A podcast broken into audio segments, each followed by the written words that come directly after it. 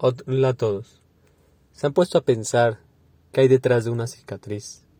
¿Qué quiere decir una cicatriz? Cuando vemos una cicatriz en una persona, en un cuerpo, ¿qué podemos pensar detrás de una cicatriz? La otra vez iba caminando y me asombré porque un señor tenía una cicatriz en todo su cráneo de lado a lado y en toda esa parte de la cicatriz no le crecía nada de pelo.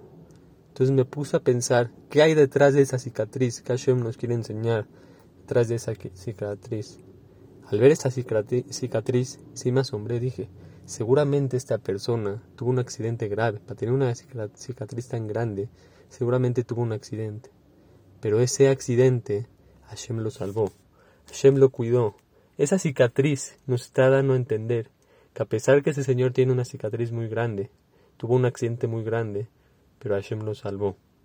Entonces muchas veces Hashem hace esa cicatriz en la persona, en el cuerpo de la persona para dos cosas.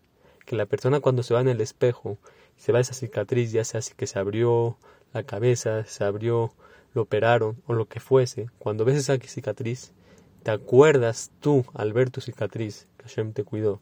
Que a pesar que tuviste un accidente, Hashem estuvo contigo. Y acuerda de toda tu vida que ese accidente Hashem estuvo contigo. Y así en toda tu vida, Hashem siempre va a estar contigo. Y otra cosa, la gente que ve esa cicatriz, podemos pensar y reflexionar lo mismo. ¡Wow! ¡Qué asombrosa cicatriz en el cráneo de esta persona! Sí, pero yo me tengo que asombrar cómo Hashem lo cuidó, cómo cada vez veo una cicatriz o algo en el mundo que represente algo que pasó, recordar que ahí Hashem estuvo cuidando a la persona.